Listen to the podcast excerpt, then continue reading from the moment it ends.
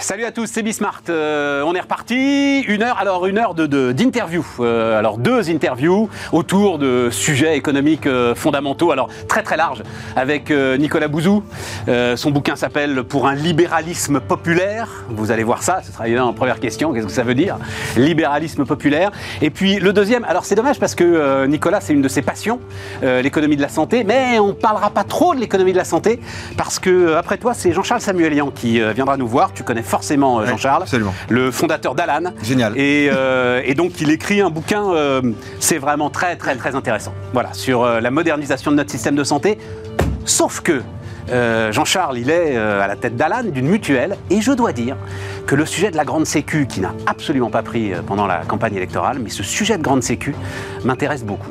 À quoi ça sert d'avoir deux payeurs pour un seul acte? Quand même. Allez, c'est parti, c'est Bismarck.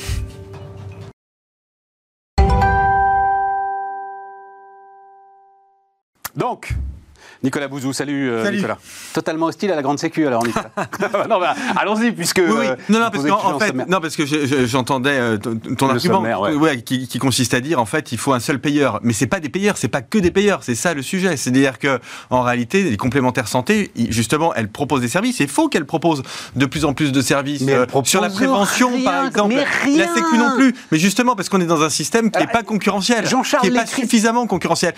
Alors, il l'écrit en toutes lettres. Bah, il y a, zéro prévention en fait, zéro tarification à l'acte de prévention. Bien d'accord, mais Alan est, vraiment le contre-exemple complet à ce que tu dis. C'est-à-dire qu'on voit bien qu'on a quand même la possibilité d'avoir des acteurs qui arrivent, qui proposent des choses différentes, et c'est bon. Et, c'est bon. Alors, euh, je ferai le débat avec euh, Jean-Charles, mais... mais enfin quand même. Coût de gestion sur 10 ans, moins 5% pour la Sécu, plus 46% pour les complémentaires. Oui, mais bon, on fera un débat là-dessus, mais il y a plein de choses dans les coûts de gestion. Bah, je parlais de la prévention, par exemple, les actions de prévention, ça rentre dans les coûts de gestion. Puis la concurrence. Non, mais c'est dingue que je sois obligé de, de répéter mais non, ça ici ça qui est intéressant, Mais c'est ça qui est intéressant. La concurrence, elle a un coût que l'on voit. C'est par exemple les frais de gestion. Elle a des vertus que l'on ne voit pas, c'est la concurrence et l'innovation produit. Par exemple, là, ces jours-ci, euh, la, Sécu rembourse enfin les frais pour les consultations euh, en cabinet euh, pour, les, pour, les, soins mentaux, pour les pathologies mentales. Et bien ça, ça a été lancé en réalité pendant la crise par les complémentaires santé. Ben voilà, vertu de la concurrence. Si les complémentaires santé l'avaient pas fait, ce serait toujours pas remboursé par la Sécu. Bon, on reprend le dossier avec Jean-Charles euh, tout à l'heure. Non, je suis pas d'accord du tout, mais euh, j'ai, voilà, on reprend le dossier tout à l'heure. Euh, qu'est-ce que ça veut dire le libéralisme populaire? Allez. alors en, fait, non, mais j'ai voulu prendre le contre-pied de ce qu'on appelle aujourd'hui le néolibéralisme, c'est-à-dire qui est une vision uniquement économique et même financière, rigoriste, on pourrait dire, et élitiste du libéralisme. Et ce que j'ai voulu rappeler, c'est que dans la tradition française notamment, le libéralisme, c'était vraiment historiquement la défense des petits, des fragiles, contre les corporations, bien évidemment évidemment, héritage révolutionnaire, euh, mais aussi contre, euh, contre l'État. Et ça, c'est l'héritage du, du 19e siècle. C'est la liberté contre l'État et puis aussi contre les grandes entreprises. Et, et toutes les lois euh, progressistes au fond du 19e siècle, euh, le droit de grève, les syndicats, la liberté d'association, eh bien, elles ont été soit à l'initiative de parlementaires euh, libéraux, soit de toute façon soutenues ou rapportées par des parlementaires libéraux. Ça veut dire que la grande faute, on va le dire comme ça, je vais le dire comme ça, des libéraux, école de Chicago, américains des années 70, c'est d'avoir sorti tout le champ social. Exactement, complètement, absolument. Le texte de Bastia, par exemple, sur le droit de grève, est mais quelque chose d'extraordinaire. Donc un mot, Frédéric Bastia, quand même un mot. Frédéric Bastia, donc euh, c'était un journaliste euh, d'ailleurs, hein, c'était pas un universitaire, comme quoi on peut aussi faire des choses profondes quand on n'est pas universitaire. Et en fait, son texte, donc il était parlementaire, pardon, euh, de Gironde, si mes souvenirs sont bons. À gauche. Et, et, ah, voilà, Tocqueville d'ailleurs au passage assiégé aussi à gauche. Et donc le texte de Bastia sur le droit de grève, mais c'est mes, mes, mes salariés, vous avez le droit, vous vous avez la liberté de faire la grève par rapport aux patrons, pour vous opposer aux patrons qui ne veulent pas vous payer suffisamment. C'est ça le libéralisme? Du 19e siècle. Hein. Tout à fait. La liberté d'association. Mais, mais tu y mets, attention, parce que tu y mets, et c'est là où on a un sujet par rapport, disons-le, à la droite française. Oui. Tu y mets, toi, euh, l'ensemble des sujets euh, de société, la liberté d'association, la liberté d'association dans les couples, la liberté. Voilà. Tu, euh, tu parles de la GPA, enfin, tu parles d'énormément d'éléments où, tu dis la liberté, elle est une et indivisible. Oui, bien sûr, évidemment. Moi, j'ai par exemple beaucoup soutenu la PMA pour les couples de femmes. Alors, la PMA non thérapeutique, hein, disons-le clairement, pour les couples de femmes homosexuelles qui veulent euh, enfanter. Ça, je pense que c'est vraiment une réforme libérale parce qu'elle étend le champ de la liberté c'était interdit et on a une liberté en plus. C'est la raison pour laquelle, même si le sujet là aussi mériterait un débat et c'est beaucoup plus compliqué, mais c'est la raison pour laquelle je suis aussi favorable à, la GPA, donc la possibilité d'enfanter pour les couples euh, euh, homosexuels hommes. Alors c'est un sujet beaucoup plus compliqué parce qu'il faut faire appel à une femme pour enfanter quand on est un, couple d'hommes. Donc ça demande quand même une, régulation. Mais, mais tu peux, j'y suis favorable. Tu rentres dans la marchandisation du corps? Non, justement. Alors c'est là où et c'est un débat aussi qui est très Or la GPA est souvent marchande. Donc oui, mais je suis pour l'interdiction de la GPA marchande. C'est-à-dire que même quand on est libéral, de mon point de vue, on doit être en faveur d'un certain nombre de régulations. c'est ça qui protègent, puis ces régulations, elles peuvent donner des libertés. Alors pour aller sur un débat, pardon, hein, qui est un peu anachronique vas-y. mais qui m'a énormément occupé l'année dernière, pour ceux qui sont charitables au point de me suivre, j'ai été euh, très en faveur euh, du pass sanitaire et après du pass vaccinal sur l'autel du libéralisme, contrairement à beaucoup de mes amis libéraux qui me disaient qu'on allait euh, dans la direction de, de la Chine, parce que j'ai considéré au fond que eh bien c'était une liberté objective, c'était une contrainte, évidemment, mais c'était une liberté objective que l'on nous donnait euh, en, plus. Et euh, alors, je déteste, pardon, à faire parler les morts, c'est absolument épouvantable. Alors, je vais le dire de la façon la plus neutre et la plus sympathique qui soit. Je ne pense pas que Tocqueville ou Raymond Aron, par exemple, auraient forcément été contre le pass sanitaire peut-être même qu'ils auraient pu être euh, favorables au passé. Je Raymond je dois t'avouer pas un pacifiste. Hein. non, non, mais je dois t'avouer que moi aussi j'ai été saisi par et puis alors euh, certains des gens qu'on aime beaucoup, quoi, hein, bien sûr, bien qui sûr. tout à coup, enfin, la liberté du virus à l'hôpital, je ne comprends pas. Voilà, ça m'échappe. C'est pas la liberté du renard dans le poulailler, mais presque finalement.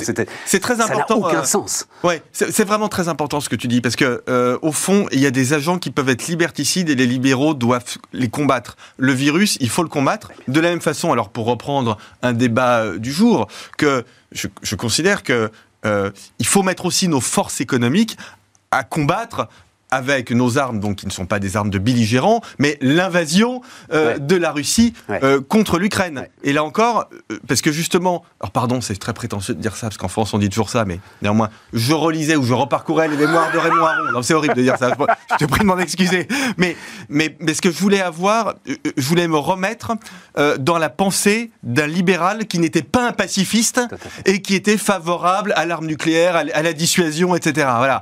Et, et, et, Aron, explique incroyablement bien. C'est-à-dire qu'il dit que la liberté, et c'est ça ce qu'il faut qu'on fasse comprendre, la liberté, c'est pas quelque chose qui vient tout seul. C'est même pas quelque chose de naturel. Il y a un combat, il y a une défense de la liberté, et il y a un combat pour la liberté.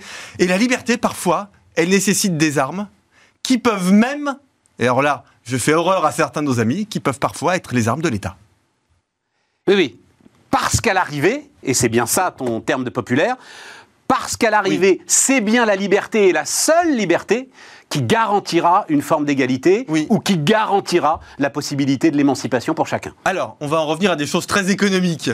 Euh, le droit de la concurrence, euh, tout simplement, notre ami Emmanuel Combe explique ça de façon euh, extrêmement brillante. Quand on défend la concurrence aujourd'hui, on a raison du point de vue économique, parce que, je ne vais pas faire de la théorie économique, mais on protège le surplus du consommateur, etc. Mais on protège aussi la libre entrée de nouveaux acteurs. Et du coup, et là je renvoie aux travaux de Philippe Aguillon et notamment à son livre extraordinaire qui s'appelle La destruction créatrice, on aide ce que l'on appelait autrefois, le terme est un peu passé de mode, l'ascenseur social. Absolument. À l'inverse, si on n'a pas des pouvoirs publics pour faire respecter le droit de la concurrence et si on va vers une économie qui est une économie uniquement oligopolistique, c'est pas bon pour nous en tant que consommateurs, mais c'est pas bon pour nos enfants ou pour les amis de nos enfants qui n'ont pas forcément la chance d'avoir les bons parents, les bonnes études, etc. Et qui néanmoins pourraient bosser dans une start-up parce qu'ils recherchent, parce qu'ils sont super débrouillards, euh, etc. Et qui euh, pourraient bosser dans une boîte qui aurait cette capacité à se développer et à faire. Alors ça, Philippe Aguillon, c'est passionnant dans son livre La destruction créatrice, montre que dans la tech, à, job équivalent, c'est-à-dire job équivalent au niveau de salaire, etc. Dans la tech, l'ascenseur social dans les startups va beaucoup plus vite que dans les grandes entreprises qui sont protégées et, parfois qui sont en situation oligopolistique. Donc le libéralisme, à tout se tient. Hein. Enfin, je sais que en es Mais bien sûr, bien sûr. Mais voilà, non, mais c'est très intéressant. Alors, le, mais la, tech nous amène à euh, ce que tu appelles le choc démographique hum. euh, que, promettent les robots. On, on, va lire un mot, mais ta conviction, c'est qu'on est. Et alors, il faut le dire, ce sont des chroniques que tu as retravaillées. absolument. Euh, écrites euh, sur l'année 2021, 2020, 2021. Et certaines d'entre elles ont pris un terrible coup de vieux avec l'invasion russe. Oui, absolument. Est-ce que tu penses que l'invasion russe est une rupture supérieure au Covid? Oui. Ah oui, complètement, bien sûr. Et donc, est-ce que à ce moment-là, on va le voir, c'était la une de The Economist il y a à peu près 18 mois. C'était quand on lançait Bismart. Donc euh, voilà, j'étais absolument ravi de cette une. Roaring Twenties, The Economist qui nous dit en gros, de la même manière que l'électricité, la généralisation de la force électrique a fait une croissance extraordinaire en 1920. Hmm. Toi tu dis, la tech, la robotique, le digital, ça peut nous amener vers une croissance comparable sur ce début du 21e siècle. Mais alors là, pour le coup, je pense que le conflit ne, ne, change pas ça.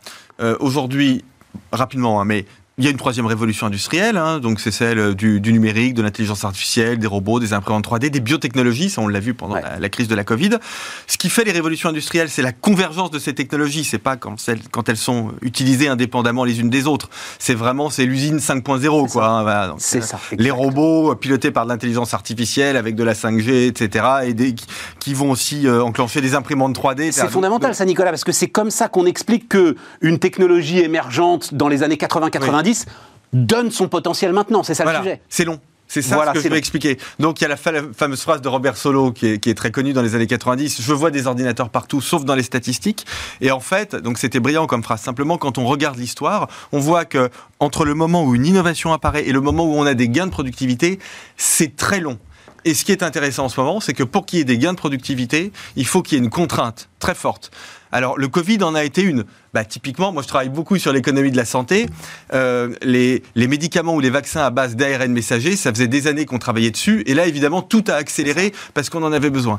Et là, il va se passer la même chose, en fait, malheureusement, d'une certaine façon, avec le conflit. Alors, ce que je vais dire, je vais enfoncer une porte ouverte, mais je vais l'ouvrir quand même. Les dépenses militaires vont très fortement euh, augmenter. Bah, euh, évidemment, on va utiliser toutes ces technologies toutes celles que j'ai citées, on va, les, on va les utiliser pour des applications militaires et donc il va y avoir des marchés qui vont se développer. Et donc ma conviction, c'est en effet qu'on va chose pour les solutions vers, une forte croissance. Euh, ça y est, là, là c'est très intéressant parce que ça va ensemble. Moi, par exemple, je suis euh, très favorable au boycott des hydrocarbures euh, russes, gaz plus pétrole. Évidemment, c'est un peu compliqué, mais comme j'ai fait beaucoup d'histoire, je sais très bien que nécessité fait loi. Voilà. Et, et donc qu'on va y arriver et qu'on va innover et que ce qui fonctionne pas bien aujourd'hui dans le domaine des bah du coup ça va, ça devait mieux fonctionner dans 10 ans, ce sera pas dans 10 ans, finalement ce sera dans 4 ans. Et donc je pense que cette forte croissance, malgré tout, on y va. Le sujet, l'un des sujets clés, je te lis. L'apparition d'une innovation radicale démode brutalement les anciennes technologies. L'obsolescence du capital physique comme humain s'accélère, ça c'est nous, hein, l'obsolescence ah, du capital humain, s'accélère car les anciennes machines et une partie du savoir accumulé par les individus ne valent plus grand-chose. Mais le remplacement des anciennes technologies par les nouvelles est un processus long et coûteux. Il faut réunir des financements, changer les machines, former les personnes. L'entre-deux, la production baisse, ou pour reprendre les termes schumpeteriens, la destruction détruit transitoirement plus de valeur hmm. que la création n'en génère qu'est-ce qu'on fait pour les hommes et les femmes qui sont dans cet entre Exactement. Et donc on en revient à cet immense sujet dont on parle beaucoup mais qu'on n'arrive pas à bien traiter, qui est celui de l'éducation-formation, mais ça part de l'éducation. Et je vais donner un exemple très, très concret. Moi, un des sujets qui m'inquiète le plus en France, pour des raisons économiques, pas seulement pour des raisons sociales, c'est l'effondrement du niveau en mathématiques, y compris chez nos élites. Parce que si je reprends très rapidement toute ma chaîne de raisonnement, bah, si on veut avoir... Bah, là encore, je vais être très concret je pense que sur l'hydrogène, on a un coup à jouer en France. Je pense. Je trouve qu'on a les cartes en main, je trouve que c'est bien, on a les entreprises, on a les marchés, on a la technologie, l'État essaie de faire des trucs intelligents, donc je pense que c'est jouable. Simplement, il faut des gens pour travailler dans l'hydrogène. Ça se fait pas tout seul. Ces gens, ce sont des ingénieurs. Pour être un très bon ingénieur, il faut des compétences en physique. Pour avoir des compétences en physique, il faut de très bonnes compétences en mathématiques. Si tout le monde est nul en mathématiques, on va faire venir que des étrangers. Je, déteste le nationalisme, mais je suis pragmatique. Je préfère qu'on fasse travailler des Français dans la filière hydrogène. C'est juste du, bon sens. Et puis il n'est pas du tout sûr que les étrangers viennent chez nous. Et en, plus, ils sont ailleurs. Ils sont partout. Ils sont ailleurs.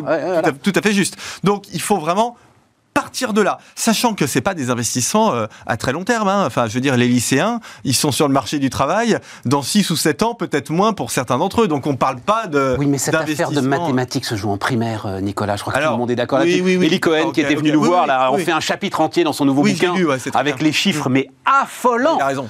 Les commentaires, juste je le rappelle, hein, mais ceux qui font les classements internationaux se permettent des commentaires sur le sujet ah des, des, Français en primaire. Oui, complètement. C'est ahurissant. Ah non, mais c'est clair. Donc c'est là que ça se joue, et donc ça échappe au temps politique. Moi, c'est là qu'on peut avoir peur, non Vas-y, vas-y. Bon, là, euh, non, enfin, je pense quand même qu'il faut agir, mais parce que c'est pas du si long terme que ça. Mais après, on a tout le sujet évidemment. Donc apprentissage, c'est bon, on y est. Ça, on a réussi à le faire. Comme quoi, il y a des choses qui peuvent fonctionner en France. Ça coûte cher, mais on y est. Et puis il y a tout le sujet de la formation continue. Alors là encore, moi, je décline des propositions extrêmement concrètes. Euh, je trouve que le compte personnel formation, c'est très bien. Parce que là, vraiment, c'est un outil libéral. Hein. Tout le monde a son compte, on peut l'utiliser comme on veut. Allez, je vais faire une entorse à mon libéralisme. Je trouve qu'il n'est pas toujours très bien utilisé. Et pour le dire un peu brutalement, le compte personnel formation, c'est très bien hein, de financer des cours de poterie, mais euh, c'est pas fait pour financer les loisirs. C'est fait pour financer les formations dont les entreprises et dont l'économie française a besoin. Donc, il faut qu'on le flèche. Oui, mais ce dont on parlait là, si je sais pas faire une règle de 3 à la sortie de CM2, c'est pas le compte bah, personnel de formation quand j'ai 30 ans qui va me faire travailler dans l'hydrogène. C'est clair, bien sûr. Voilà. heureusement, il y a quand même beaucoup de gens savent faire une règle de 3. Mais tu vois, je peux pas recevoir l'argument selon lequel, euh, comme c'est du long terme et comme pour tout de suite, ça n'aura pas un impact, on peut pas le. régler. il, faut, quand même faire des choses. D'autant plus que, et là, je le dis, je le dis pas par bien-pensance, hein, Stéphane. Je le dis vraiment parce que je le pense. En France, on a un terreau en matière d'innovation qui est exceptionnel. Et je le redis, c'est pas un discours de politique, etc. C'est pas ça. On a vraiment les écoles, les savoirs scientifiques, les start-up. On a le premier tour de table, on a le deuxième tour de table. On commence à avancer sur le troisième tour de table, mais par contre, pour reprendre un langage qui est très courant sur Bismart, on ne passe pas à l'échelle. Et moi, c'est ça qui m'obsède, je dirais presque, c'est ça qui m'empêche de dormir. Tu dis nos deux 26 choses. licornes, nos 26 licornes, ça va pas. Parce qu'elles sont trop petites, c'est que des licornes. Et puis, je vais dire un truc très désagréable, et là, je sais qu'il y a des gens qui nous regardent qui vont me détester. Elles sont pas. Enfin, c'est. J'ai plus d'ambition pour la France qu'un terrain de football numérique.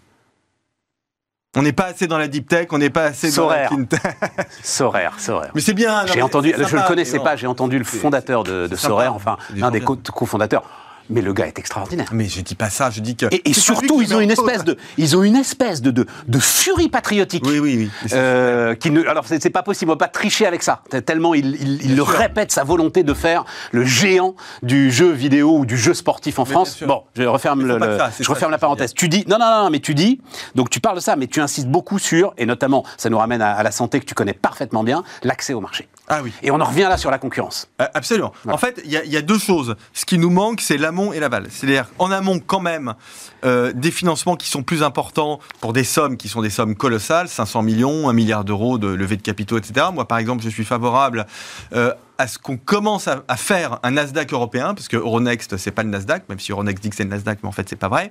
Donc ça, c'est en amont. Et en aval, en effet. Alors, là, j'ai plein d'exemples, et tu en as plein, puisque beaucoup viennent s'exprimer sur, sur Bismart, mais combien d'entreprises, combien de clients me disent c'est plus facile pour moi d'aller sur le marché américain ou sur le marché chinois, Bien sûr.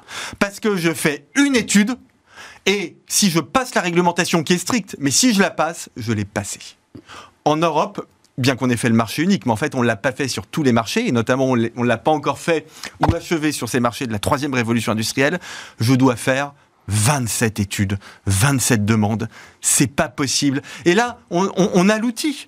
On, on, a l'Union européenne et on a l'expérience du marché unique. Et en plus, on sait que le marché unique, c'est la grande réussite de l'Europe. Nos amis britanniques, ce qui les a le plus embêtés, c'était de quitter le marché unique. Tout à fait. Et donc il faut l'étendre, il faut le continuer, parce que c'est formidable. Alors ça, je sais que c'est quelque chose peut-être dont on n'a pas conscience, mais dans une économie qui est une économie de plus en plus capitalistique, euh, où le ticket d'entrée en, tech, il est quand même euh, important, il faut pouvoir amortir ces investissements sur le marché. Donc le marché européen, il faut le faire. Et en plus, je crois que c'est que c'est possible. Enfin, je, je- je- il y a beaucoup de choses qui ne sont pas possibles à 27, mais là, je pense que c'est possible. L'exemple que j'ai beaucoup raconté, c'est le merveilleux Bertin Naoum, que Oui, tu connais sûr, forcément, bien. voilà, qui fait des robots de chirurgie Voilà. médicale. Il, il a fallu qu'il vende. C'est-à-dire, c'est absolument impossible, une fois que tu as conquis une dizaine d'hôpitaux en France pour des dispositifs qui sont évidemment très très coûteux, pour aller les conquérir en Allemagne, en Espagne, en Italie, il faut tout recommencer à zéro. Exactement. Comme tu le dis, c'est absolument impossible. Et alors ça, On- juste vas-y, rapidement, parce non, très, très rapidement, ça c'est la prime au gros. hein. Mais bien sûr, c'est la prime au gros. Et donc, c'est la prime à la rente. C'est la prime à la rente, c'est la prime à la rente. rente. C'est la prime à la rente. Et ça, pour revenir au début de notre conversation, moi, libéral, j'aime pas la rente. La dette est le moteur monétaire. Alors là, je vais être marxiste. Euh, euh, tout, tout ce qui compte, la seule chose qui compte, c'est la valeur travail.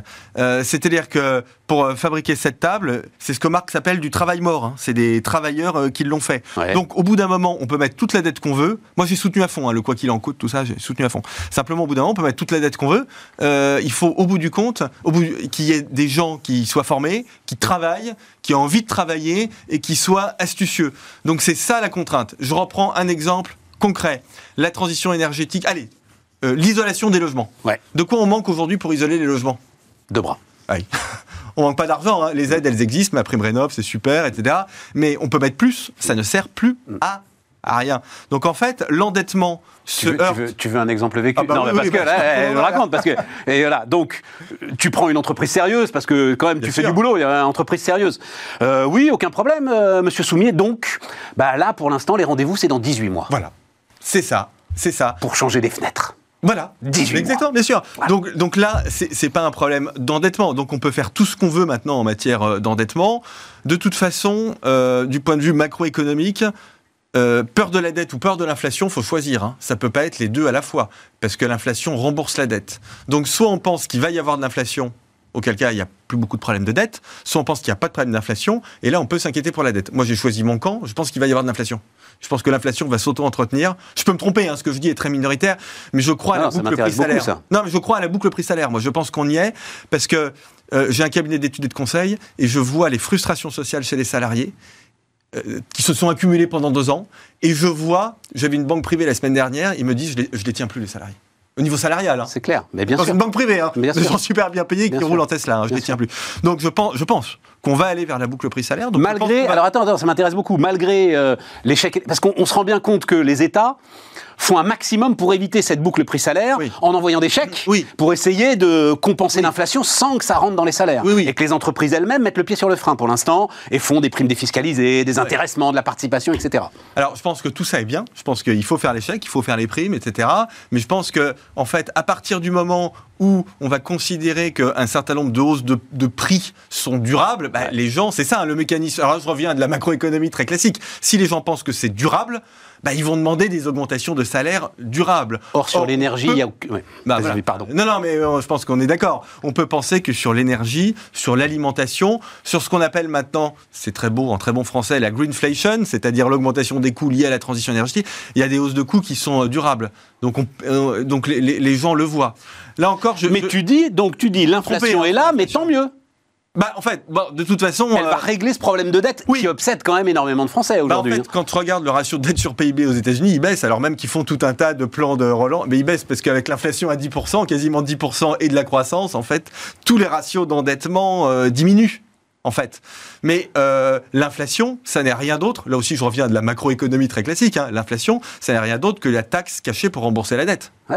Mais c'est la même chose qu'un impôt. hein. Ouais. C'est comme un impôt pour rembourser la dette. Ouais. Sauf qu'on ne le voit pas, donc c'est un peu plus euh, indolore. Et ça peut être, je sais que c'est un sujet euh, qui te tient à cœur, moi qui me tient énormément à cœur, une forme de transfert générationnel. Oui. Si euh, bah, du côté de l'État, tu restes très très modéré sur l'indexation euh, des pensions de retraite, Oui. et si en revanche les salaires d'entrée Oui. Alors, je connaissent sais pas des, si on des va niveaux- hein. Je sais pas. Je vais te décevoir. Je sais pas si on va être très Parce que c'est modéré les vieux sur, qui votent. l'indexation. parce que Il y aura des pressions qui sont qui sont extrêmement fortes. Mais juste pour bien faire comprendre ce dont on parle là encore de façon très concrète. Aujourd'hui, pour un épargnant, le meilleur rendement net d'impôt qu'on peut avoir sans prendre des risques déments, le meilleur de loin, c'est 2% net d'impôt, le meilleur. L'inflation qui est assez basse en France, Ouais. elle est à 5. Ça veut dire qu'au mieux, aujourd'hui, en étant un épargnant super intelligent, en faisant un peu d'optimisation fiscale, ce qu'il ne faut pas faire, euh, je perds 3% par an. Ouais. Au mieux. Ouais. Donc, euh, la ruine de l'épargnant, on y est. hein. Bon, c'est bien ou c'est pas bien? Ouais, non, bah, Bah, euh, euh, non, si. bah, c'est bien. Non, mais Nicolas. je vais le dire autrement pour pas trop me, me, me mouiller, ce qui est pas dans mon habitude, mais de toute façon, moi j'avais étudié ça dans un livre précédent. Les deux plus gros chocs pour une société, y compris les chocs d'endettement, c'est pandémie ou conflit. On a les deux. Enfin, conflit, on l'a pas directement, c'est pas nous, mais on augmente quand même nos. Donc on a les deux chocs, les, les deux chocs les pires qui peuvent arriver en matière d'endettement, on les enchaîne l'un après l'autre. Donc derrière, il y a forcément des taux d'intérêt euh, réels, il y a forcément de l'inflation pour rembourser la dette. qui va revenir alors sur renforcer ce qui est quand même un des, un, des points qui t'intéresse beaucoup aussi, qui est je ne vais pas appeler ça le sentiment d'inégalité, parce que certaines d'entre elles sont réelles. Il y a un accroissement réel par rapport au... Alors maintenant, ils en sont au 0,1%, même si c'est vrai, les progressions boursières ne prennent de l'argent à personne. Non. Voilà quoi. C'est Non, non, non, non. grande différence avec euh, justement la rente ou la prédation, Oui, oui, etc. Et, tout.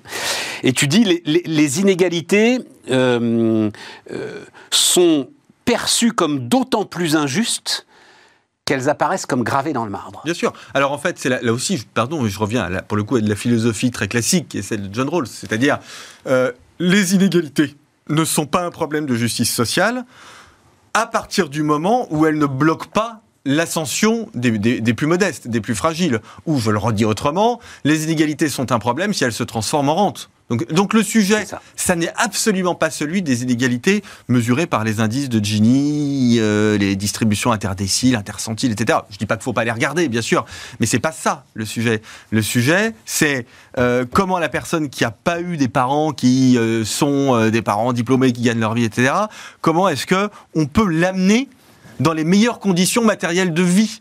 C'est ça le sujet, et ça, on le voit pas dans ces ratios-là. Donc là, on en revient. Oui, mais c'est là des- que nous, Français, on a un problème. ah ben on est, les- là on est est- parmi les pires au monde. Voilà. Mais c'est ça qui crée, y compris ce ressentiment que je sens et qui m'inquiète beaucoup. C'est un très mauvais sentiment, le ressentiment. Et je le sens, hein, vraiment, je le sens presque clair. dans, dans- dans la rue. Euh, et, et donc, comment on lutte contre ça? Ben Justement, alors on y revient, par l'éducation, par la formation, par l'apprentissage. L'apprentissage directement en entreprise, c'est super. On a commencé à le faire là ces dernières semaines parce que les entreprises dans le BTP, elles ont besoin de gens tout de suite et c'est pas forcément possible de mobiliser le compte formation.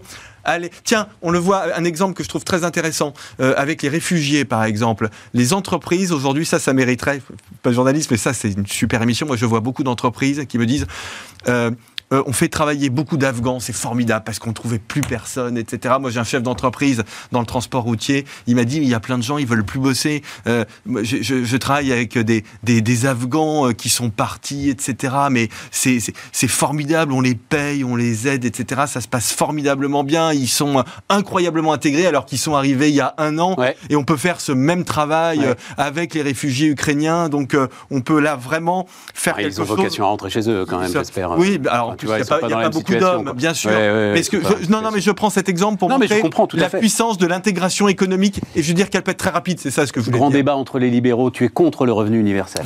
Non, enfin, ouais. Non, mais, les libéraux, vraiment la capacité de certains de mes amis libéraux à aller pile dans ce qu'il faut, là où il faut pas aller et ce qui intéresse pas les gens. Non, non, non, mais je veux dire, euh, alors le revenu universel déjà, parce que moi les gens me parlent beaucoup, hein. Mais jamais personne ne m'a parlé du revenu universel dans la vie. Hein. Les gens, ils me demandent. Alors, il y en a un, c'est le RSA. L'un des débats de la présidentielle, RSA et revenu d'activité. Mais c'est pas le revenu universel Eh, bah, Mais absolument pas. Le RSA, à partir du moment où 7 ans après la création du RSA, tu as la moitié des allocataires qui n'en sont pas sortis et qui n'en sortiront jamais, ça Oui, devient du revenu un universel. problème. Non, mais d'accord, Ah bah, bah oui, mais c'est ça le, le, le le sujet. revenu universel, euh, dans, dans sa pureté, c'est pas ça. Le revenu universel, c'est du simple fait que nous existons, nous avons droit à un revenu de la collectivité. Mais j'y suis mais absolument opposé. Pourquoi? Pour une raison, là encore, je vais essayer d'aller vite, mais qui est très profonde et qui est une raison philosophique. C'est le, alors là aussi, c'est le, plaisir d'être sur un plateau de télé en France. C'est la dialectique du maître et de l'esclave chez Hegel, c'est-à-dire euh, euh, le maître, à force de se vautrer dans son canapé et de regarder des séries Netflix, devient l'esclave, et l'esclave, à force de travailler, devient le maître. C'est ça. Et c'est une idée qui est incroyablement profonde. C'est-à-dire que je pense que l'arma- l'armature de nos sociétés, ça doit rester le travail, parce que c'est le travail qui est émancipateur. Nicolas, Nicolas Et donc, au, je- cœur, au cœur de la philosophie libérale que tu défends, il Hmm. y a quand même une confiance fondamentale en l'être humain. Oui.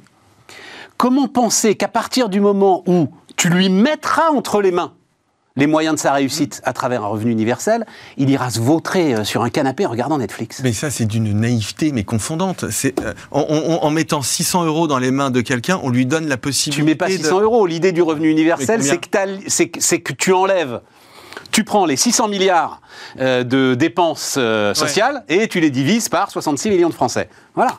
Emballer, c'est peser, c'est ça le sujet. Mais moi, j'en veux pas. Je veux surtout, enfin moi, à j'en veux bien, mais je veux pas que mes enfants touchent le revenu universel. Ils ont tout, euh, il n'y a aucune raison qu'ils aient ça. Non, non, je crois vraiment qu'il faut donner plus à ceux qui ont le moins. Enfin, je crois que c'est vraiment ça la solidarité. Et je pense que c'est très important. Hein, les gens dont tu parles au RSA, ça nous renvoie au débat qu'on avait tout à l'heure, ce sujet de la reproduction sociale. Ah, évidemment. Et du fait. Mais, mais, mais ces gens-là, euh, il faut les aider. Voilà. Et donc c'est une aide, faut les prendre par la main, faut les aider à sortir de la situation dans laquelle ils sont, et ça demande en fait énormément de moyens parce que c'est très compliqué. Moi, je vois des gens parfois aujourd'hui, hein, c'est la troisième génération de, demandeurs d'emploi. Donc, je vois des petits, ils n'ont jamais vu des gens de leur famille travailler. Euh, donc il faut vraiment les, les et aider. Et ça nécessite d'accord parce que ça c'est intéressant euh, c'est le, le, débat enfin énormément d'économistes euh, alors que la population française est globalement largement favorable à ce qu'il y ait une, une forme d'activité obligatoire qui soit mm. conditionnée au RSA oui. énormément d'économistes disent ça sert à rien ça coûte trop cher c'est du temps perdu on invente des activités inutiles pour des gens qu'on n'arrive pas à encadrer. En fait, et toi tu dis si il faut le faire. Voilà. Enfin je pense que tout dépend de ce qu'on met derrière cette idée d'activité au fond, ça nous renvoie au débat des contrats aidés. Les contrats aidés, moi j'étais contre, donc c'était il y a 5 ans, ça paraît très loin maintenant, tout, ce qui s'est passé. Mais non, mais on est toujours là-dedans. On est toujours là-dedans. Et le contrat aidé, il y en avait énormément, donc il fallait en supprimer, ce qu'on a fait, et je crois qu'on a eu raison. Mais l'idée, en revanche, d'avoir des contrats aidés pour des personnes qui sont, pour reprendre le langage technocratique des économistes éloignés de l'emploi, je pense que c'est très important. Donc ce sont les gens dont on parle. Et donc ça veut dire un accompagnement, c'est pratiquement un accompagnateur pour exactement. Mais c'est exactement. Mais je crois, voilà, je crois que c'est ça. Pour deux grands maximum. Oui, oui, Non, mais je crois que c'est ça. une fortune. Voilà, c'est bien ce que je dis. C'est pour ça que je pense qu'il faut recentrer vers ceux qui en ont le, le plus besoin. Et donc, c'est l'inverse du revenu universel. Euh, réformer l'État en partant des besoins des citoyens. Qu'est-ce que ça veut dire? Alors, euh, bon, la réforme de l'État, ça fait super longtemps qu'on en parle, etc. Moi, je pense néanmoins que le sujet de la McKinsey a un avis là-dessus. voilà. oui, alors, mais alors, allons-y, mettons les pieds dans le plat. Ce que je le dis dans, dans le livre, une très bonne expérience de réforme de l'État qui a fonctionné mais oui. Tony Blair dans les années 90. Et comment a-t-il fait?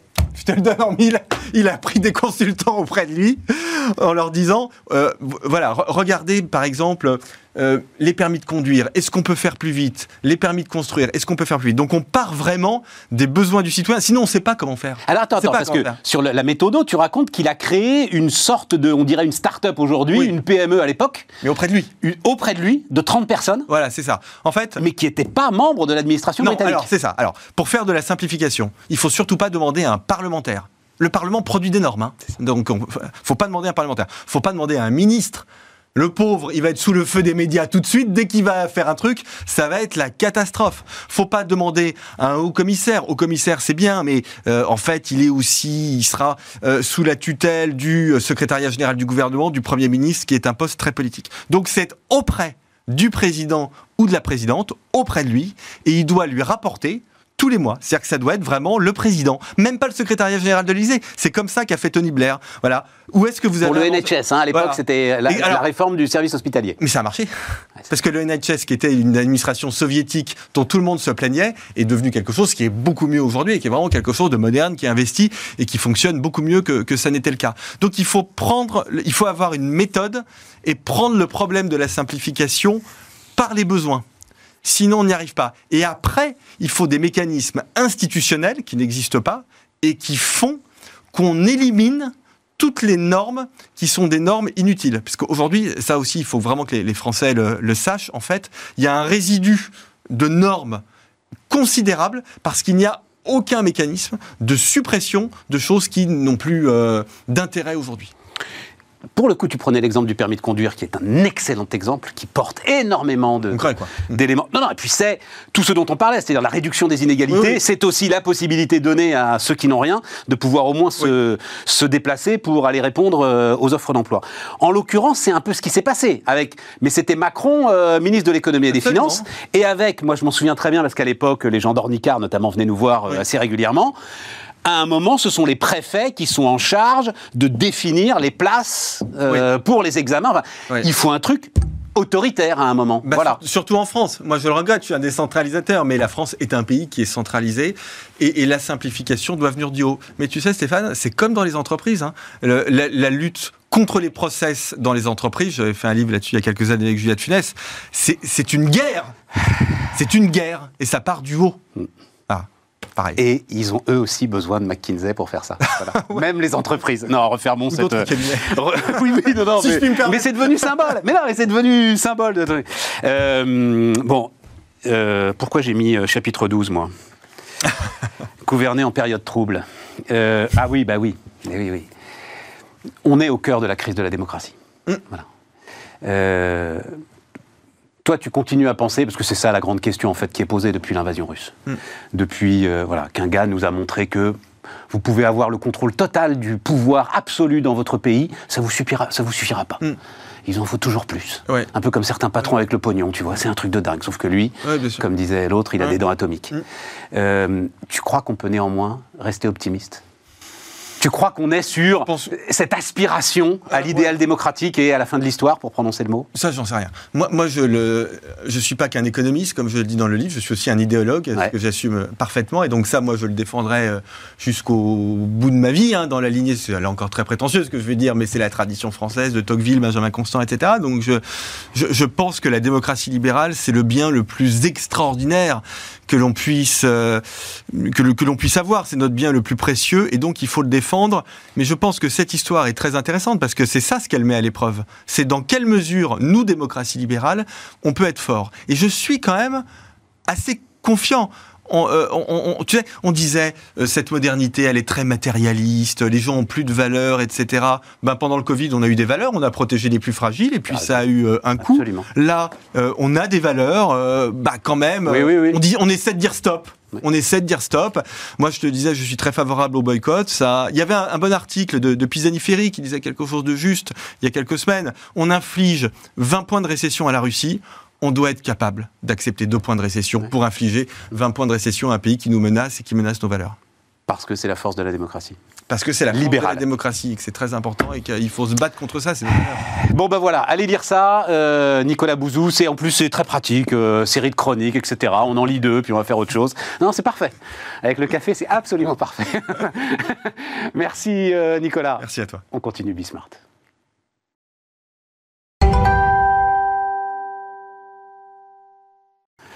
On repart, donc on repart avec Jean-Charles Samuelian. Salut euh, Jean-Charles, Jean-Charles Samuelian. Verve, Werve, Verve, Werve, Jean-Charles Samuelian, Werve.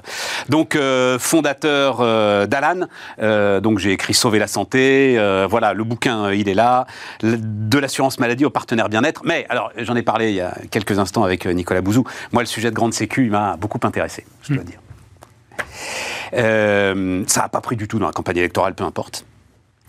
Euh, pourquoi faut-il deux payeurs pour un même acte Jean-Charles? En fait, je pense que ce qui est assez intéressant, c'est de se poser la question de qu'est-ce que ça permet Et ça permet plus d'innovation, en fait. Si tu as un seul acteur monolithique qui gère tout, il n'y a plus de mise en compétition, il n'y a plus d'innovation et il y a un seul, une seule couverture.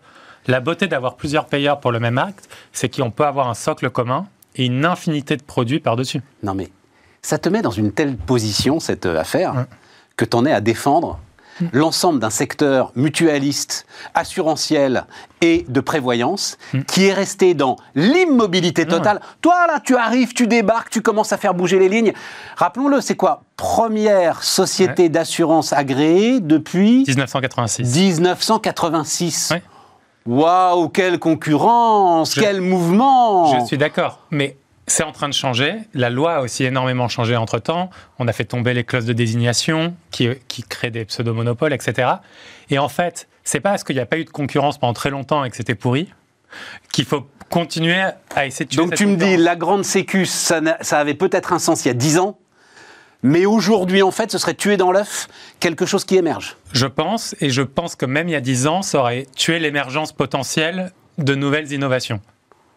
Parce que c'est la standardisation. Et en plus, les économies qui sont avancées sont certes intéressantes. 7 à 8 milliards d'euros. Hein. sont vraiment sur le papier, parce que c'est pas la même chose de gérer un seul produit, une seule couverture qui est la même pour tout le monde, et des couvertures dédiées, avoir des temps de réponse de service client qui sont très différents. Nous, avec Alan, on a fait le calcul.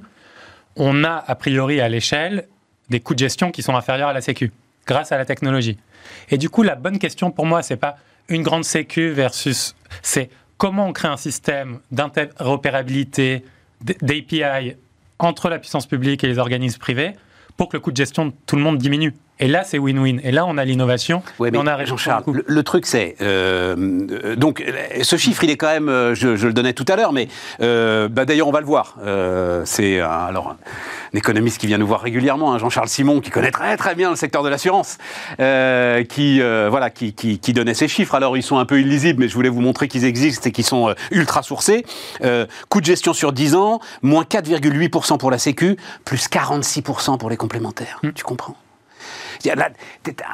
À un moment, et, pourquoi faire? Ben, Finalement, pour rentrer dans le lit d'un champ de contraintes qui est très très forte et qui est imposé par l'État. Donc c'est là où tu es quand même frappé par l'inutilité de euh, l'ensemble de ce pognon dépensé. Euh, avant que tu ne viennes pour... Avant qu'on vienne essayer de tout ça, Essayer de donner du sens à tout ça. Je, je pense qu'il y a vraiment... Enfin, moi, ma notion, c'est comment on crée des écosystèmes qui pousse l'innovation dans la santé. Je pense que c'est vraiment l'enjeu, tout en gardant des valeurs qui sont les valeurs assez belles. Et tu crois que pour ça, tu as besoin d'un secteur mutualiste, euh, pléthorique, euh, qui euh, finance des bateaux à travers l'Atlantique Il est aujourd'hui pléthorique, il est en, en concentration. les coûts marketing sont un sujet et je pense qu'il faut le traiter. Et à la fois, on voit que le marketing sur certains sujets a du sens aussi. Enfin, la puissance publique a dépensé du marketing de manière assez conséquente pour. Euh, ben oui, mais pour tous anti-Covid. Oui, mais pour des éléments qui sont des éléments. C'est important de le financer. ce que je dis juste, c'est qu'il faut. On, parfois, on dit le marketing, c'est mal. Avoir du marketing pour pousser des solutions qui sont bonnes, ça peut être bien. Et comme la puissance publique l'a fait, et comme on le fait. Donc, euh, Sauf que là, Jean-Charles, j'ai du marketing pour pousser des solutions qui, à l'arrivée, sont toutes les mêmes. Je suis d'accord. Sauf qu'elles ne sont pas exactement toutes les mêmes, et, et c'est ce qu'on essaye de prouver, nous, dans le marché. Le dernier point quand même, euh, et là on va aller sur quelque chose qui t'intéresse directement, c'est l'inégalité profonde entre les actifs et les inactifs, dont je n'avais pas conscience, hmm. dont euh, les années passant, euh, je commence à me préoccuper. Hmm. Quand effectivement une mutuelle, pour un retraité, représente parfois deux mois hmm. de sa pension de retraite, alors que pour le salarié, bah, finalement, elle est payée par l'entreprise. Voilà, on va dire comme ça, hein, quasiment. Euh, on a un sujet. Euh, je suis d'accord, il y a un vrai sujet là-dessus.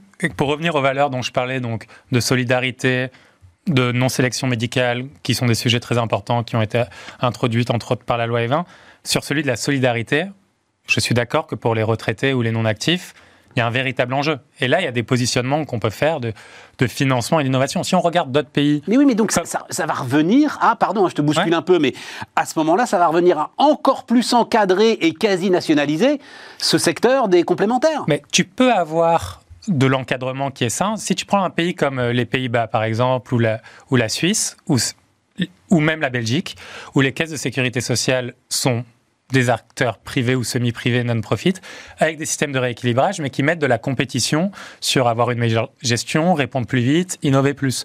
Donc tu peux avoir ces modèles-là hybrides, qui étaient d'ailleurs aussi cités dans le, dans le rapport de l'HCAM, qui, sont, qui pourraient être des solutions aussi. Le seul truc, c'est que quand tu centralises tout avec un monopole, tu as des avantages du monopole et tu as aussi beaucoup de contraintes du monopole. Non, mais ça, je suis d'accord avec toi et c'est un point qu'il mm. faut mettre en avant pour euh, rassurer. Les amis libéraux qui me regardent, euh, on part du principe que euh, privatiser la Sécu en France, Enfin, si vous voulez mettre le pays à feu et à sang, allez-y. C'est franchement du temps perdu, c'est pas la peine. Donc on a, cette, on a ce socle-là. Hum. c'est bien pour ça qu'on euh, parle de grande sécu. Évidemment que derrière, un système de concurrence généralisé serait hum. sans doute le plus efficace. Mais ça, c'est même pas la peine de l'envisager en France. Non, mais en revanche, du coup, qu'est-ce qu'on peut essayer d'imaginer comme modèle hybride qui prend des parties de la concurrence et qui permet de créer l'innovation, l'innovation par la différenciation nécessaire pour gagner des parts de marché, par exemple, et à la fois un socle de solidarité de redistribution, je pense que c'est assez puissant. Et après, il y a est-ce qu'on pourrait réduire les coûts de gestion pour tout le monde en tant que marché? Sûrement. Je pense que ça passe plus par la technologie que par essayer d'étendre de manière illusoire la gestion, encore une fois, de produits qui ne sont pas nécessairement complètement comparables. Alors, rentrons dans ton bouquin donc euh, de l'assurance maladie euh, aux partenaires bien-être. Et euh, ce qui est intéressant, c'est qu'on va tirer la leçon du Covid. Et la leçon que tu tires, c'est l'échec de la centralisation sur l'hôpital, c'est marrant, ça n'a rien à voir, mais ça m'a fait penser au tout TGV de la SNCF. Où à un moment, on se dit, mais bon Dieu, on a laissé de côté les gens, en fait, ceux qui ne montent pas dans le TGV, et ils sont très très nombreux. C'est un peu la même chose? Je pense que il faut toujours raisonner dans le temps. C'est-à-dire que un système hospitalo-centré de Fordisme et de Taylorisme de la santé a fait beaucoup de sens des années 45 à, à la fin du XXe siècle parce qu'il fallait faire monter en gamme pour tout le monde dans un principe d'égalité. Aujourd'hui, il y a un changement de paradigme grâce à la technologie, des gens qui sont mis de côté, plus en plus de déserts médicaux, où une vision très centralisatrice et régalienne ne fonctionne plus très bien, et où je pense on est à un moment d'inflexion où il faut changer le modèle. Et la crise, la pandémie, nous fait dire que si on ne le fait pas maintenant, euh, on est bloqué encore pendant, je pense, une décennie ou deux et c'est trop tard. tout à fait. Mais je ne pense pas qu'il faut faille tout jeter aux orties et dire on a été débile de faire ça par le passé. Je pense que c'était la bonne solution avec les outils technologique de l'époque, d'industrialisation, de penser centralisation, amortissement des coûts, etc. Maintenant, où quand la technologie va nous permettre d'avoir un suivi plus continu, plus préventif, quand on voit l'évolution... On va y aller, on va y aller, mais restons sur l'hôpital. À un moment, c'est quand même l'acteur privé Doctolib hmm qui a permis la vaccination. Entre autres, oui. Qui nous a sauvés. Mais, pas entre autres. Enfin, sans lui, on n'y arrive pas. Non, mais je suis complètement d'accord. Ouais, c'est ça. Et, je dis entre autres parce qu'il y a eu d'autres initiatives euh, qui étaient hyper intéressantes, d'associations, un peu du public. Mais Doctolib ouais, enfin bon, le, massif, c'est Doctolib. Non, mais je suis d'accord. et heureusement qu'ils étaient là. Voilà. Et on en revient à la discussion d'avant. Si on avait été dans un système centralisé monolithique, je suis pas sûr qu'on aurait pu avoir autant d'innovation. Ah oui, tu veux dire que si jamais on, on était sur une grande sécu, toute initiative, quelle qu'elle soit, autour de la santé pour essayer d'améliorer ce système serait tuée dans l'œuf. En fait. je pense euh, qu'on pousserait toujours à plus. On pousserait toujours à... Oui, un acteur qui fait du marketing en plus. Bon argument. Pour vendre aux médecins. Tiens, bon argument, euh, celui-là, euh, Jean-Charles. Donc, euh, centralisation sur l'hôpital, digitalisation, modernisation. Alors, tu, tu, expliques dans ton bouquin, et après, on va aller, parce que c'est ça évidemment le plus important, passer d'un système de remboursement à l'acte curatif à un système beaucoup plus préventif. Mais d'abord, moi, je, des trucs que je ne savais pas. La facturation pour assistance publique hôpitaux de Paris, c'est 1500 postes? Oui, je crois. C'est ce qui a été annoncé. Ouais. 1500 postes pour la facturation. À l'échelle de la, de la PHP, qui est quelque chose d'assez gros, mais oui. Non, mais d'accord, mais t'as pas, enfin, t'imagines, t'as pas une boîte du CAC 40 qui est 1500 postes pour la facturation. oui, non, c'est clair. C'est un truc complètement dingue. Non, c'est dingue. 1500 postes pour la facturation, et tu dis, alors ça c'est marrant, 20% hein, du temps de travail des médecins libéraux. Hmm. Donc c'est 30 malades par semaine en fait qui pourraient voir. Je pense. En tout cas c'est les études qui sortent et et c'est du temps qui est pas un temps de plaisir pour les médecins libéraux. Mais bien sûr, faire ça, mais c'est ça. Et, et, enfin, dire, on se gratte la tête sur les déserts médicaux, etc. Mais euh, ça, pour le coup, c'est quelque chose qui est facilement digitalisable, euh, Jean-Charles? Rien n'est très facile en santé, mais en revanche, il y a clairement un chemin pour améliorer ça et redonner du temps euh, Pourquoi rien n'est très facile en santé? Pourquoi est-ce que la facturation, c'est pas parce qu'il y a des données confidentielles à l'intérieur? Il y a des données confidentielles. L'axe de, les axes, la tarification est complexe. Euh, parce qu'en fait, tu as une multitude d'actes, de remboursement, etc. Et après, il y a aussi un enjeu d'IT euh, qui on a ajouté de la complexité. Il y a plein de gens qui vivent sur cette complexité. La manière dont les appels d'offres sont faits peuvent ajouter de la complexité. Mais oui, je pense qu'il y a un enjeu clairement pour améliorer ça dans le temps. Et la digitalisation et la technologie permettent ça. Nous, on le voit à notre petite échelle sur la manière dont on gère les remboursements avec Alan. On a pu automatiser avec du software, du logiciel et un peu de machine learning, euh, une, une, immense partie des remboursements. Les, grandes entreprises aujourd'hui, très grandes entreprises qui sont prises dans le, combat des délais de paiement, euh, par exemple. Le sujet de la facturation est un vrai gros sujet. Mm. Bon, on est à l'heure, on va le dire, ils le savent, les gens qui nous regardent, des CSP, des centres de services partagés, de la RPA, de, pour la santé, c'est impossible en fait. Non, Trop complexe. Tu dis, moi j'ai bien aimé ta phrase. Il y a des gens qui vivent de cette complexité. Je pense que c'est pas c'est pas impossible du tout. Et moi, je déteste quand on me dit que c'est impossible. je, pense, juste qu'il faut y mettre de l'énergie et du travail. Et qu'on a une opportunité maintenant de le faire. Mais que clairement, si on maintient le statu quo, en effet, la complexité augmente. Et encore, on s'en tire pas si mal par rapport aux États-Unis. Mais on voit qu'il y, a encore de la, la marge de manœuvre pour continuer à investir. Comment est-ce que donc on, parce que c'est simple d'une phrase, dire euh, je passe d'un système de remboursement à l'acte curatif à un système beaucoup plus préventif, mais enfin, c'est une révolution complète du modèle économique de toute la santé euh, que tu fais si tu fais ça. Et c'est ça qui le rend difficile et c'est ça qui, qui, qui, fait que ça va mettre du temps. En revanche, il y a plein de petites actions qu'on peut déjà commencer à mettre en place qui permettent d'amener ça progressivement. Je pense pas qu'il faille faire un énorme Big Bang du jour au lendemain. On, dit, arrête de rembourser les actes et, on rembourse juste à de la gestion de population. En revanche, ce qu'on peut essayer de faire, pour revenir, c'est plus d'interopérabilité pour la data, pour que les citoyens aient le contrôle de leurs données et puissent la distribuer aux acteurs qui leur font des outils de prévention. Essayer de repenser à, l'aune des déserts médicaux le rôle du médecin traitant est plutôt de se dire, au lieu d'avoir un médecin traitant physique à un lieu, est-ce qu'on pourrait avoir une équipe médicale traitante composée d'infirmiers ou d'infirmières, de médecins, et qui pourrait changer de spécialité selon la phase de la vie, qui serait digitale, qui aurait un outil d'intelligence artificielle qui les aide et qui soit dans la poche de tous les Français et qui les aide à naviguer le système? Ça, ça pourrait être un outil qui fait tomber des airs médicaux. Ça, aujourd'hui, parce que j'ai vu des tas de tentatives très très intéressantes euh, de jeunes entrepreneurs qui euh, ont essayé de lancer la consultation euh, par la data, on va dire ça mm. comme ça, la consultation automatisée. À l'arrivée, enfin c'était une amie à moi, à l'arrivée c'est soit prenez du doliprane, soit filez aux urgences. Mm. Tu crois qu'il y a possibilité par la data, mm. une data j'imagine de plus en plus fine, d'aller vers des diagnostics qui eux-mêmes seront véritablement opérationnels Clairement, et ce ne sera pas 100% du digital. Ce qu'il faut, c'est en fait donner des outils aux médecins pour être beaucoup plus efficaces, pour faire tomber les frontières aussi, pour tout le monde avoir accès. Et oui, après, quand tu suis un peu ce qui se passe aujourd'hui en machine learning et que tu vois OpenAI et, et GPT 3.5 euh, qui est leur outil pour créer du texte euh, par rapport à tout le savoir d'Internet, tu te dis qu'on va y arriver de mieux en mieux. La question, c'est comment tu fais ça de manière très saine, comment tu mets la technologie au service de l'humain? Donc moi, je suis toujours pour avoir des médecins très au centre du système, mais comment on les outille pour avoir plus de temps utile médical, pour que des réponses soient peut-être préécrites, pour qu'ils aient des outils qui les aident à avoir tout le contexte et toute l'information pour prendre une décision plus rapide? Et ça, on y est presque. il y a déjà des outils qui commencent et il faut le faire progressivement. Tu décris le nouveau rendez-vous médical. Tu donnes pas de date. Mmh.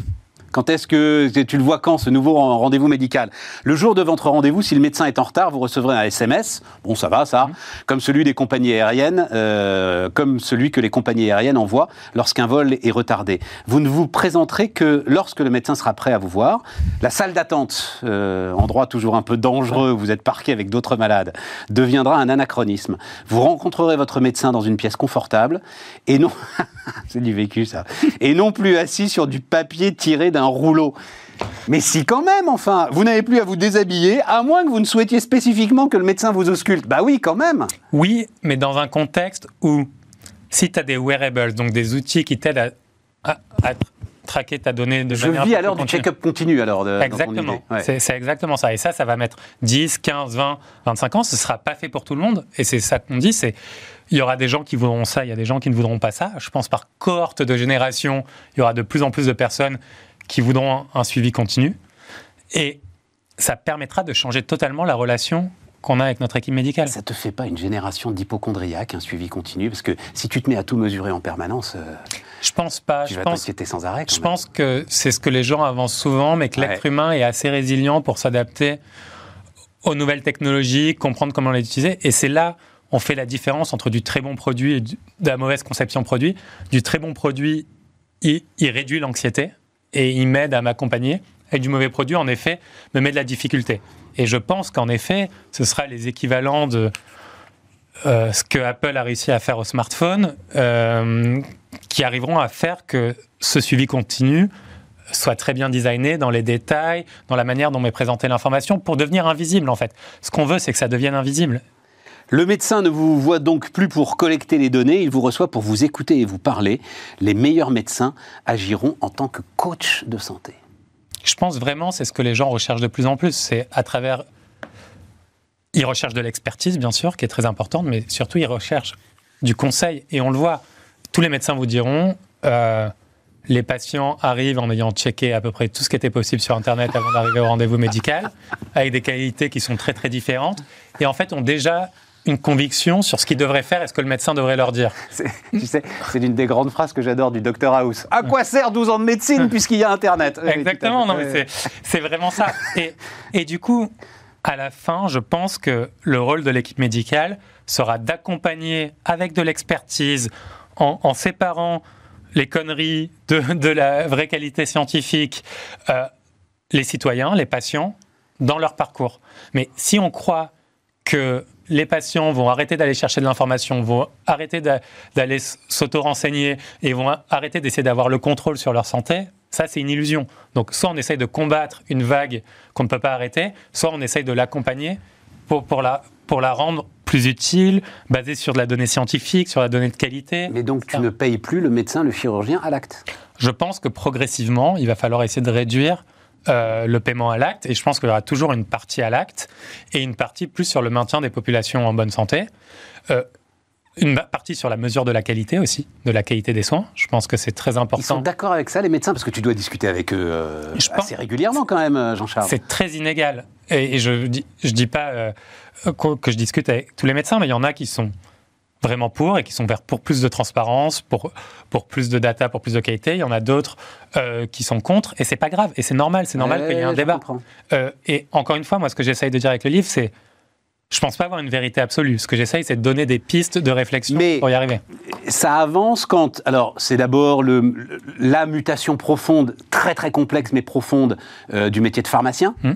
Hein, c'est ce que l'État, petit à petit, essaye de mettre en place. On n'est plus seulement des, épiciers, en fait, euh, voilà, mais on est bien des conseillers santé. Mmh. Et, alors, ça va nous ramener euh, aux mutuelles, à cette nouvelle génération de médecins salariés qu'on voit aujourd'hui qui en fait ont envie de vivre leur métier différemment, euh, d'échapper euh, euh, à l'alerte permanente. Globalement, c'est ça, et on comprend bien effectivement que c'est très très difficile. Exactement. Si on se met dans la position des médecins, se dire on va peut-être me forcer à aller m'installer quelque part. J'ai des alertes permanentes. Comment je gère une vie de famille C'est un modèle qui est en train de s'éroder complètement. Et il va vraiment avoir des, des cohortes générationnelles de médecins, c'est-à-dire ceux qui sont en milieu de carrière là, qui ont passé, qui sont passés par les gardes en continu, l'investissement dans leur patientèle et tout pour eux, ce sera sûrement plus difficile de changer parce qu'ils ont tellement investi. Et ce sera les nouvelles générations qui vont vouloir un modèle différent, et peut-être ceux en fin de carrière qui aussi sont prêts à prendre plus de risques. À l'arrivée, c'est quand même assez optimiste, et c'est pour ça, on va juste conclure là-dessus. Ça veut dire que, parce que c'est quand même une forme d'angoisse, hein, la montée des dépenses de santé, etc. Avec plus de prévention, tout à coup, euh, ce qui apparaît comme une falaise euh, insurmontable devient gérable, euh, Jean-Charles? Je pense, déjà, concentrons-nous sur le positif. On a des équipes médicales qui sont assez extraordinaires, médecins, infirmiers, personnel hospitalier, etc. On a des, technologistes qui sont très très bons en France et en Europe. Donc oui, il y a un potentiel pour changer le paradigme et pour y aller. Maintenant, il faut que les deux travaillent main dans la main. Donc il faut que le corps médical, l'État les boîtes privées innovantes travaillent main dans la main. Et si on fait ça, oui, je pense qu'on va pouvoir combattre la hausse du coût de la santé, le fait qu'on dépense que 2% en prévention, le fait que les gens sont perdus dans un système qui fait parfois un peu un numéro. Et ça, ça se combat vraiment. Et on peut y arriver.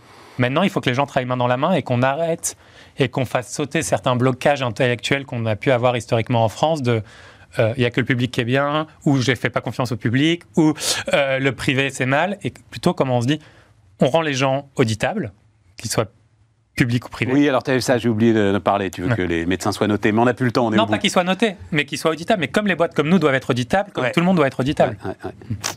Jean-Charles Samuelian, donc euh, Jean-Charles Samuelian, Werve, donc le, le fondateur d'Alan. Euh, ça s'appelle de l'assurance maladie aux partenaires bien-être. Et nous, les amis, on se retrouve demain sur Bismart.